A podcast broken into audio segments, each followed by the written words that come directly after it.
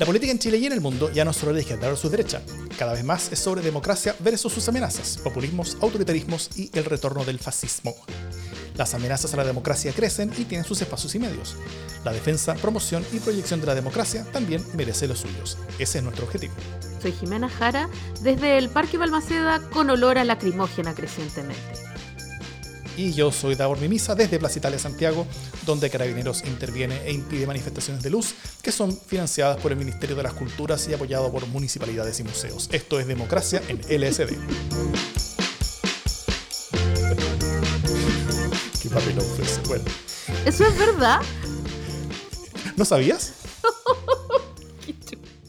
Hubo una, Hubo una, manifestación del, del, Light Lab eh, acá, como en, la rotonda, ¿cachai? Hecha desde, la Galería Cima. Y, era como parte de todo un evento cultural financiado por un montón de cosas. Tenía Media Partner, tenía un montón de cosas, financiado por el ministerio, ¿cachai? Y llega Carabineros y ven unas luces en la, plaza, que ni siquiera era, muy brillante, no era nada, eran como unas luces, estaban haciendo como unas figuras en la, plaza. Eh, y llegan con un foco y atacan con luz la galería encima, cosa que impiden que se pueda eh, mandar luz a otra parte y como que llenan de luz las cámaras y todo eso y, como que arruinan todo. Y el día siguiente, por supuesto, Carabineros tuvo que eh, eh, explicar, así como vamos a revisar nuestro proceso sobre por qué una, una, una actividad que está autorizada fue, fue básicamente vandalizada por nosotros mismos. Una, una cosa increíble. Pero bueno. Increíble. Ya. ¿Cómo está Jiménez? Estoy muy bien y muy entusiasta porque mm, todo indica que vamos a tener primarias. ¿O no? Así parece. Así parece. Mira, estamos grabando. Es una buena pregunta. Estamos grabando esto eh, el día martes 29, día de ñoquis. Em, que, no, sé si tú comes ñoquis. Yo acostumbro comer ñoquis el día 29 porque toda, buena, toda excusa es buena para poder comer. Eh, y, resulta Yo sí, pero, pero hoy, hoy, hoy no pude, lamentablemente. Tienes, tienes otras prioridades, Davor. Em, bueno, estoy contenta por, por, varias cosas que voy a irles comentando, pero sobre todo porque parece, parece que se empezó a terminar eh, la teleserie de las primarias. Pero también estoy contenta porque a, nuestro experimento, la Ultra, eh, le están yendo bien. También que Davor ya está cotizando las protecciones para las ventanas de su casa. ¿Cómo te va, Davor? ¿Nerviosito? ¿Nerviosito? ¿Por, la ultra? No, no, para nada. hemos recibido muchos comentarios positivos, algunos eh, menos positivos, pero, pero estamos bien, bien entusiastas con, lo que se ha generado.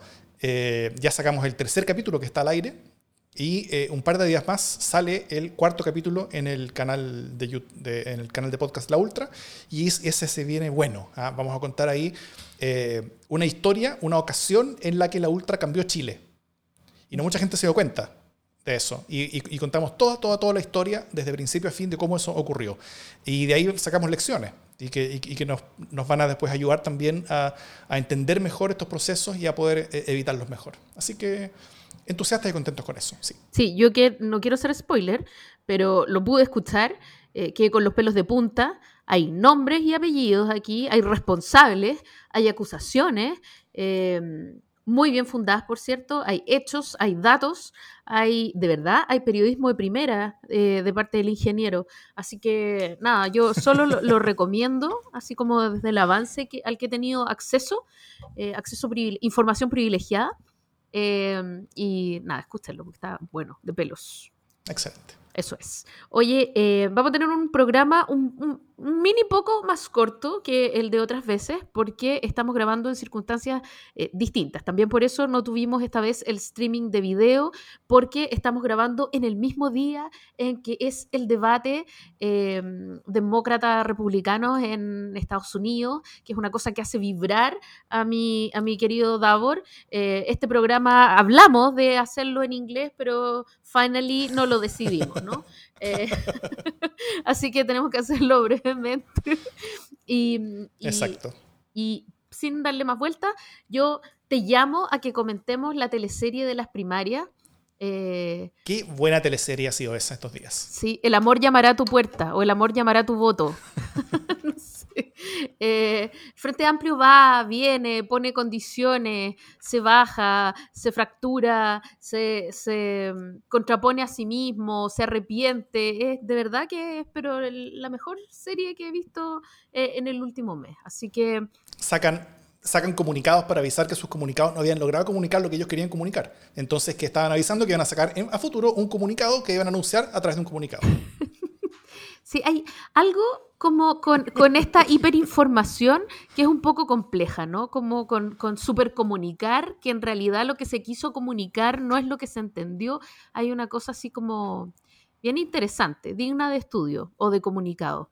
Em, pero más allá de eso, eh, la oposición, y eso ha sido yo, fíjate, creo que con toda justicia, un efecto inesperado y no sé si justo, porque el resto de la oposición ha quedado como em, unitaria, desinteresada, eh, haciendo méritos y, el Frente Amplio ha quedado como, como, como juventud y básicamente como, como federación estudiantil, em, lo, cual tiene su justificación, creo yo, pero em, pero también siendo súper justos, eh, han tenido eh, ocasión de colaborar y, tampoco es que haya tanta virtud y tanta unidad y tanta humildad y tanto solo un discurso, ¿no? Pero finalmente esta teleserie a solo 48 horas de la inscripción, recordemos que las inscripciones son este miércoles 30 eh, para primarias de las municipales y gobernadores. Sí, las de las primarias, de, perdón, las primarias de municipales están totalmente perdidas ya casi. O sea, como que eso es alta, alta, altamente improbable, por no decir que las posibilidades son como del 0,2% de que haya primarias em, de, de alcaldes. Pero las primarias de gobernadores regionales todavía están en discusión y hay altas probabilidades de que, de que se zanjen positivamente, ¿no? Em, entonces, como, muchas veces, como, muchas veces ocurre con nuestro programa, eh, estamos hablando sobre cosas que van a ocurrir muy pronto. Entonces la gran mayoría de las personas que van a escuchar este podcast lo van a escuchar ya sabiendo qué fue lo que ocurrió. Es así. Entonces nos van a poder soplar desde el futuro qué es lo que, qué es lo que ocurre. Pero mientras tanto, eh, nada, estamos eh, divirtiéndonos con la, con la teleserie. Una teleserie que no solo afecta a la centroizquierda, sino que también está traspasándose inesperadamente al sector que aparecía como monolítico, unido, clarito, eh, y solo por, y, por un municipio, ¿no? Que, que Chile Vamos hoy día está eh, agarrándose las mechas. Sí. por la, ahí la creo que, creo que hay que hacer la diferencia es, bien notable, porque durante varios días, como que todo Chile estuvo, estuvo básicamente pegando el Frente Amplio, con algo de razón, quizás con algo de exageración también, eh, por este hecho que, que, pegarle al Frente Amplio es, una especie como de deporte nacional hoy en día, entonces eh, eh, siento que hay, que tal vez más de lo que se merecen, pero, pero mientras todo eso pasaba, se, se, veía que en Chile Vamos había completo orden, completa seguridad, pero eh, hoy día, día martes, Evópoli sale a decir con mucha fuerza que no van a pactar con Chile Vamos en las primarias si es que no hay primaria en Vitacura.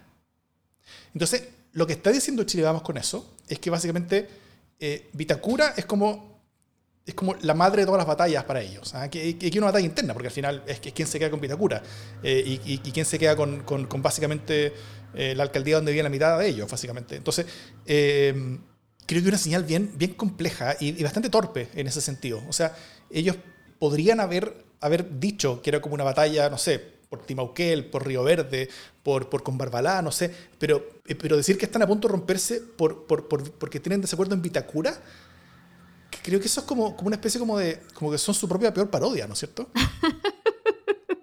sí, hay, hay algo de, de eso. Eh, pero también son como un síntoma, así como son una parodia de sí mismos, son también un síntoma de sí mismos, ¿no? Eh, ¿Dónde está su, mm. interés? Y, además es muy, es muy curioso para mí porque habiendo tantas maneras finalmente de resolver esto, post inscripción de las candidaturas, eh, este, agarre, este agarre de mecha eh, muestra mucho de las miserias de nuestra política actual, ¿no? Y además otra cosa que pasa, eh, tanto a un lado de la vereda como al otro, es que todos se acusan de malas prácticas y de lo peor de la política, ¿no? Entonces, mm. eh, la DC cáchate las patitas. Pues la DC le dice al Frente Amplio, no, es que ustedes están sacando a relucir lo peor de la vieja política.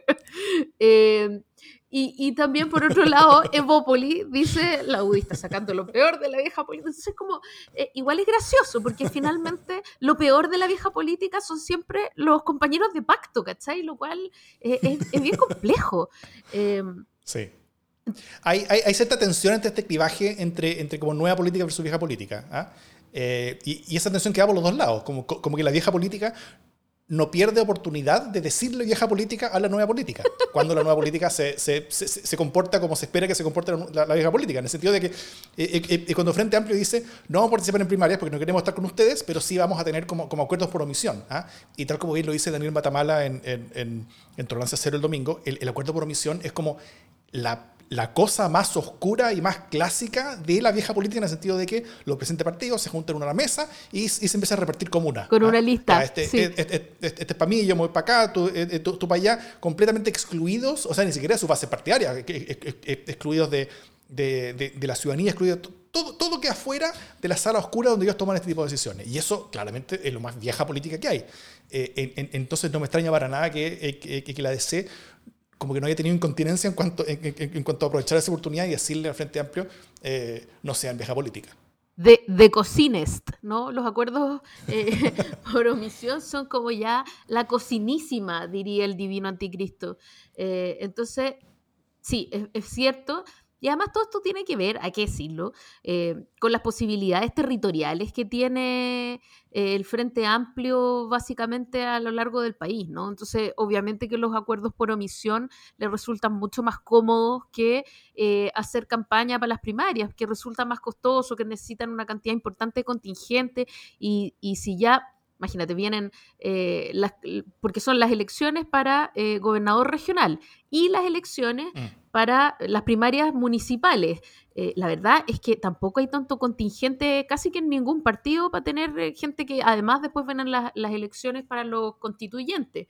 Entonces, la gente se está quedando sin nadie y, eh, y, sobre todo, porque ya si son pocos los candidatos y hay pocas posibilidades de tener candidato, imagínate las posibilidades que tienen los otros de hacer puerta a puerta, de hacer campaña. Igual para una campaña necesitáis un, una manga de movilizados, ¿cachai? Y ya con tanto candidato, eh, va a ser como, como, como la gincana, ¿cachai? Como que los que van perdiendo se van poniendo a la cola de los que tienen que hacer puerta a puerta. Entonces, evidentemente, en un contexto como ese, eh, desesperado, evidentemente los acuerdos eh, por omisión les quedan más cómodos, pero se ven bien feos, ¿no? Mm. Y desgraciadamente eh, aquí lo digo y aquí lo niego, el Frente Amplio le, han quedado bien los acuerdos por omisión.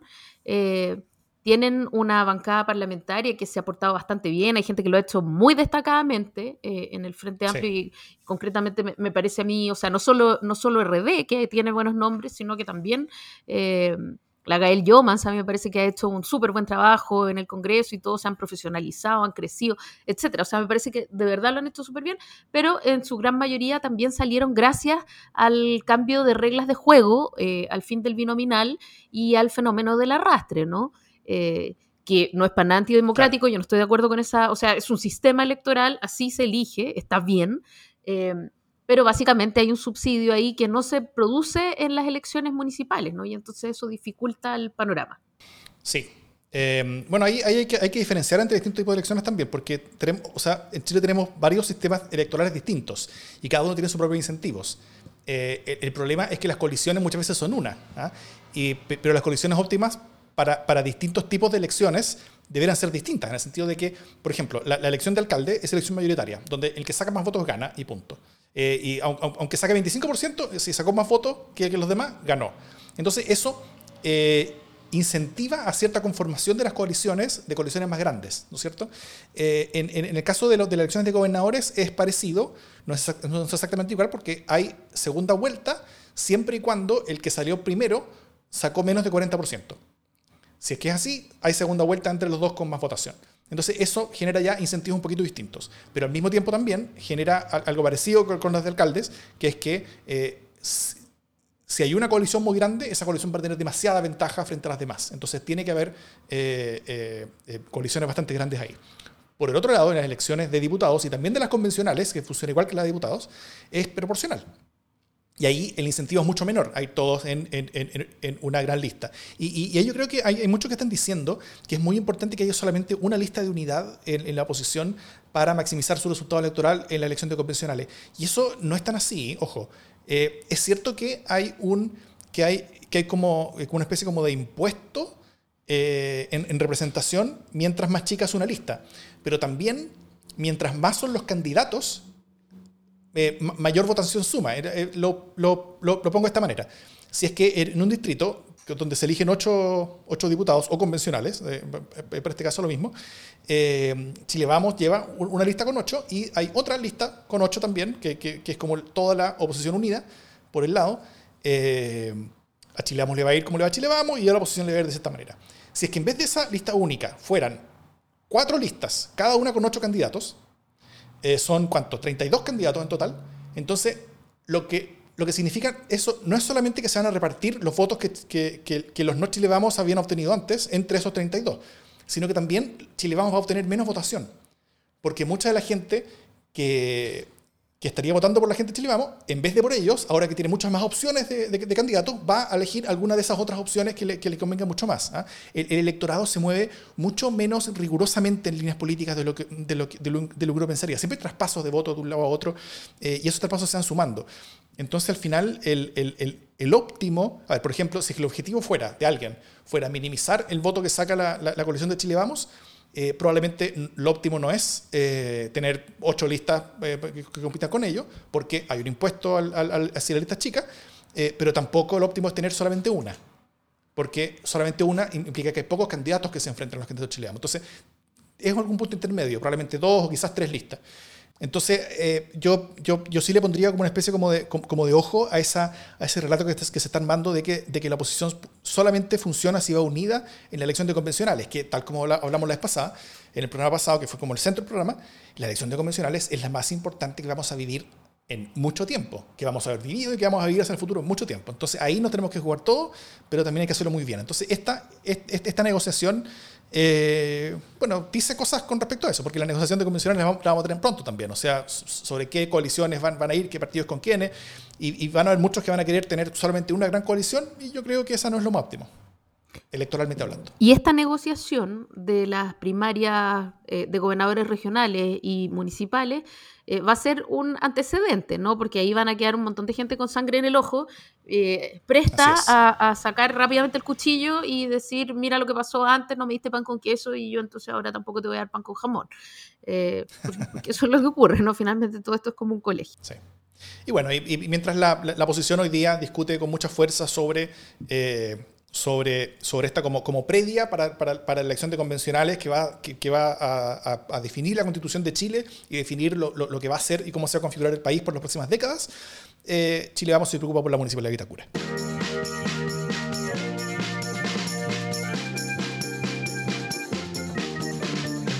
Oye, confesemos que estamos haciendo este programa especial desde las besanillas acá en Vitacura, oye.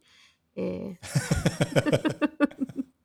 Otro tema que, me parece a mí que es súper importante para las elecciones que vienen, porque va a estar marcando el día a día y sobre todo la sensación del electorado, es eh, la situación económica, así como en, mm. términos generales, ¿no?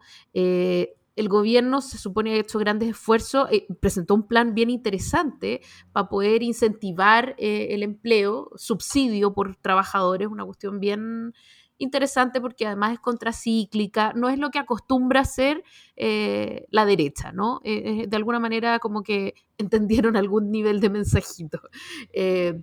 pero, pero además de eso, el panorama es bien sombrío. Sigue creciendo la posibilidad del, del desempleo. Hoy día yo leía que se va a cerrar definitivamente la planta de Llanza en la séptima región lo cual significa que, va a haber un, aumento en el desempleo regional gigantesco. Estamos hablando de más de mil empleos allá eh, mm. y, suma y sigue, ¿no? Eh, también leía a Andrea Repeto hablando de cómo se han entregado eh, los subsidios estatales finalmente y la comparación entre cuánto se ha desembolsado en subsidios estatales versus cuánto han desembolsado los trabajadores de sus propios fondos, sea AFP, sea Fondo de Cesantía. Eh, y la relación era 4, 44, por ponértelo en, una razón aproximada. Entonces, básicamente la pregunta que hay aquí es qué tan óptimo está siendo el manejo del gobierno y qué tan óptimo va a ser en un contexto en el que la pandemia se alarga. No, no parece todavía haber, o sea, se empieza a desconfinar básicamente a partir de la desesperación de que ya empiece a funcionar la economía, pero no con sólidos números que nos hagan pensar que el, brote de coronavirus está en retirada, ¿cachai? Eh, seguimos en nuestra querida meseta altiplánica y, y mientras tanto, eh, ya empieza a haber voces, y no solo del Partido Humanista, sino que ya salió el PPD a decir que, eh, que aprobaría un segundo retiro de los fondos de AFP para quienes todavía mm. tengan plata, porque además hay mucha gente que sacó el total en el primer retiro y que ojalá eso salga antes de la Navidad. Entonces, eh, seguimos desvistiendo un santo para poder vestir otro eh, seguimos desfinanciando los fondos, los, fondos personales, la, la capitalización individual, y, nada, y hay una escalada que no sé cómo la veis. Sí, como que continúa esto, esto de, que, de que las personas se tienen que estar afirmando con sus propias manos, básicamente, o sea, con, con su propio esfuerzo, con sus propios recursos. Hay una ausencia de, de, políticas, de ideas y de iniciativas, yo creo, desde lo público que vayan a ayudar a las necesidades urgentes de las personas que hoy día están viviendo un nivel de desempleo muy grande y una, y una crisis económica muy grande y una crisis económica que, que va a durar un rato. O sea, eh, la, la, pandemia no se va a terminar eh, en, un par de meses y el, y, el, camino que escogió Chile como este camino intermedio entre no cerrarse entero, pero tampoco, eh, eh, como no cerrarse entero económicamente, pero tampoco cerrarse entero como, como, como las personas, hace que, que, tengamos una situación bastante frágil en el sentido de que, de que, en cualquier momento podemos volver a subir y volver a tener que cerrarnos durante un rato y probablemente nos vamos a tener que encerrar un par de veces de aquí hasta que, hasta que en verdad lleguen, lleguen las, las, las vacunas, si es que llegan las vacunas. Y todo este proceso es... es es, es algo re complejo y, re, y, que, y, y, y que requiere un, una cierta forma de entender la relación entre el Estado y las personas que yo creo que no se está viendo desde las autoridades. Estoy de acuerdo completamente, no sabemos qué es lo que se viene y si no sabemos lo que se viene como en términos sanitarios, mucho menos vamos a saber cómo se va a manejar en términos económicos, ¿no? Eh, mm. Y eso es una, o sea, es, el problema hasta ahora es que el precio lo sigue pagando la, la gente que más necesita trabajar, la gente más precarizada, la gente que no tiene eh, cotizaciones y que ya tampoco tiene ni fondos de, su capitalización de cesantía. Eh, entonces, si el próximo año todavía no tenemos vacuna o si viene un segundo brote eh, más fuerte que nos, que nos vuelve a hacer encerrarnos, eh, hoy día ya estamos en el peor de los mundos porque ya nos gastamos toda la plata. La plata de las personas, sepo. O sea, las personas se gastaron toda su plata, básicamente, ¿no? Es como que el, el, Estado tendría que salir y empezaríamos con, la como con el seguro de cesantía ya el solidario, ¿no? Eh, no, pero eso, eso, ya está súper agotado, muy, muy, agotado entre las personas que, que, que, quedaron sin empleo, eso, eso ya se agotó hace rato. Y también los recursos de, la, de, la, de las pensiones para, que, para quienes tienen menos recursos, eso ya se agotaron. De, buena manera, creo que el 30-40% de, de, las personas que tenían algo, algo de plata en, las pensiones ya quedaron en cero después del retiro de ese, de ese 10% que tenía un mínimo de un millón de pesos. Eh, que también para hablar sobre, sobre, sobre, el fracaso del sistema de pensiones de alcanzar a toda la población. O sea, muchas de las personas no tenían realmente eh, ahorros en serio y, y, y bueno, para ellos al final igual iban a estar dentro del, del, del, margen como de la ayuda solidaria, por lo tanto, eh, mucho impacto no les resultó personalmente su, el, retiro de 10%, porque igual, porque, eh, porque igual iban, iban, iban a recibir la, la, pensión mínima solidaria en, cualquier escenario, salvo que hayan sido muy, muy jóvenes. Y sobre otros recursos y fondos, creo que el Estado y, y el gobierno ha sido muy activo, muy potente en, en, en direcciones de, de ayudar a empresas, en particular a grandes empresas, eh, entregarles estas líneas de crédito que son muy útiles, eh, entregarles ciertas facilidades, ciertas, ciertas, eh, ciertas disminuciones de impuestos que también son para las pymes, pero, pero la ayuda hacia las personas es algo que, que no se ve, que realmente no se ve y, y, y no se ha visto con la, con, la fuerza necesaria. Como esta, algo hablamos hace un par de meses sobre esta gigantesca preocupación y, incluso casi como, como obsesión del gobierno de evitar que le llegara un peso a alguien que no fuera exactamente la persona que ellos estaban definiendo, pero esa obsesión hacía que tampoco le llegara ni un peso a muchas personas que sí les debió haber llegado. Entonces, al, final con eso lo que, lo que hacen son, son políticas sociales eh, con, con, con, muchos trámites, con mucha demora, con muchas revisiones, y que al final no están ayudando ni en el momento, ni en la cantidad, ni en el, ni en el volumen que, que, se necesita. Y eso es muy complejo. No, y hoy día veía un, una especie como de meme que decía el, bono del gobierno es como una olla sin oreja, no hay por dónde agarrarlo, ¿cachai? Nadie entiende cuáles son las variables que te permiten agarrar un bono. Eh, era gracioso, pero finalmente no tiene ninguna gracia cuando estás en una situación desesperada. Así que nada, yo me quedo sin soluciones y, además eh, veo al, ministro Briones como, como bromeando, ¿no? Hoy día estaba en el, en el Congreso, le preguntaban, todo como muy de, reality show o de estelar, como si a él le gustaría ser constituyente si no fuera ministro. Eh, sí, dijo, y, se reía. Entonces, hay una cosa aquí como de, de, poca, de poca seriedad y de poca velocidad. ¿No? Como hay poca mm. conciencia, yo no sé si es la primavera. Eh, son, las elecciones. Claro, ¿será que ya es primavera? No sé. Eh, o, será que estamos cerca del plebiscito? Pero, pero no hay sensación de urgencia. Y la verdad es que apremia los tiempos para poder dar soluciones. Sí. Bueno, mientras estamos haciendo, grabando esto, eh, ya estamos grabando esto cerca de, a esta hora son como las nueve y media, así que en este momento está el presidente eh, dando su, su, su, anuncio sobre el presupuesto nacional, eh, cosa que tampoco estamos viendo, así que todos ustedes que nos escuchan van a saber todo, todo lo que nosotros no estamos sabiendo, así que, así que nuevamente no les podemos ayudar mucho en este podcast, pero sospechamos que no va a haber demasiadas noticias nuevas en ese sentido. Sí, o sea, quizás deberíamos grabar. E-, tú dices que deberíamos volver a grabar este podcast en dos días más, cuando ya tengamos más noticias. Updates, updates. Bueno, hay, al, final, tantas cosas pasan en Chile, tantas cosas pasan que hay que grabar este podcast todos los días, ¿no? Eventualmente algún día será. Tú dices que algún día vamos a tener un podcast todos los días, un diario. Y, el diario el L, claro, el LSD diario. El LSD horario para poder cubrir todos los movimientos hora por hora y todas las declaraciones de Frente Amplio sobre sus alianzas, porque es una cosa que cambia hora a hora.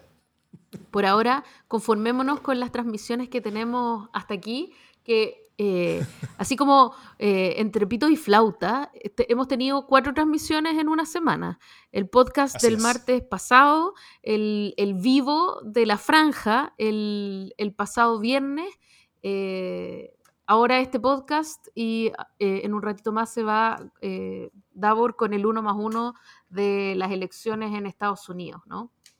Así que. Así es. Voy a estar con Daniel Briva en un segundo para eh, cubrir en, vivo los debates, cosa que, de nuevo, a quienes nos están escuchando ahora, es debates que también ya ocurrieron, entonces no no ayuda mucho este aviso, pero eh, sí ayuda a que estén muy atentos a nuestras redes sociales, a Twitter, a Facebook, porque ahí nosotros siempre decimos las cosas que estamos haciendo, hacemos muchos shows especiales, streaming y programas, y, eh, para que lo sigan y no se pierdan nada de eso.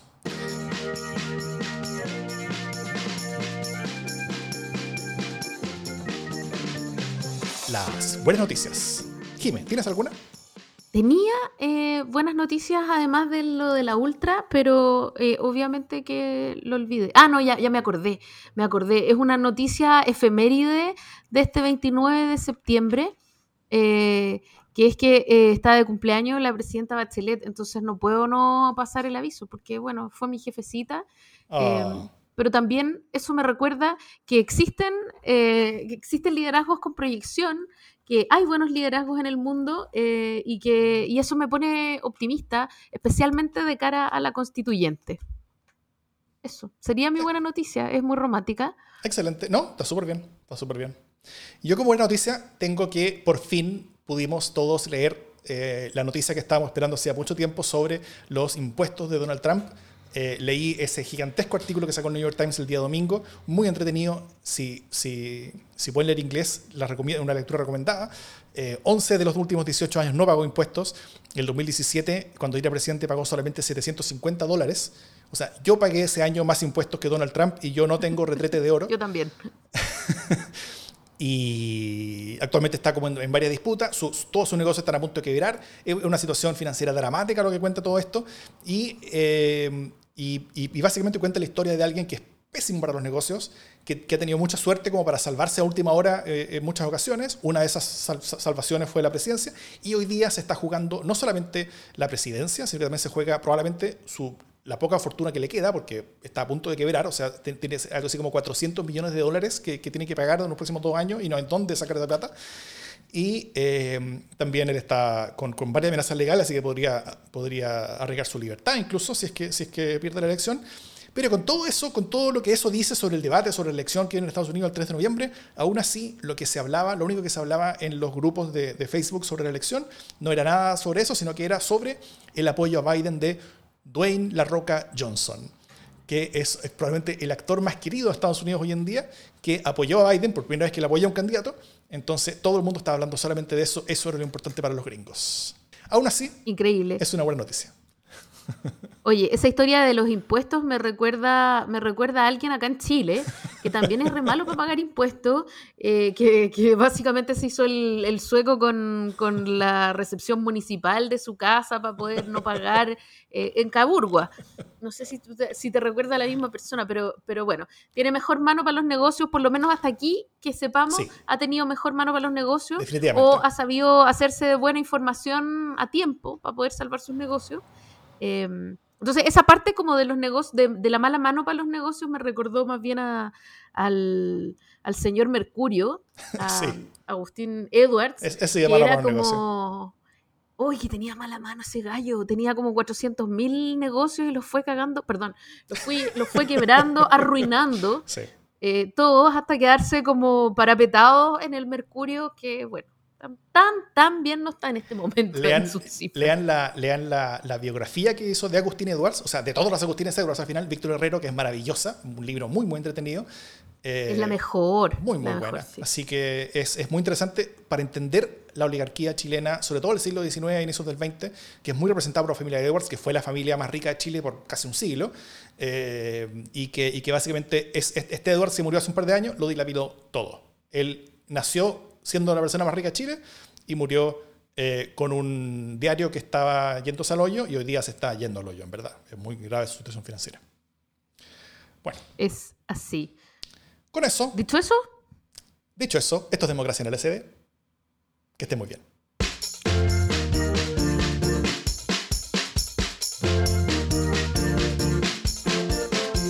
Goodbye, Davor.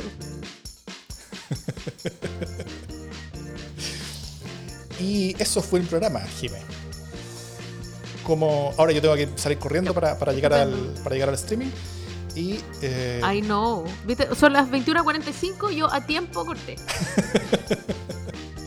ya, muy bien que estés muy... No salió tan mal, salió rápido, pero no tan mal, ¿no? No, yo creo que fue un buen programa, sí. Así que vamos a ver.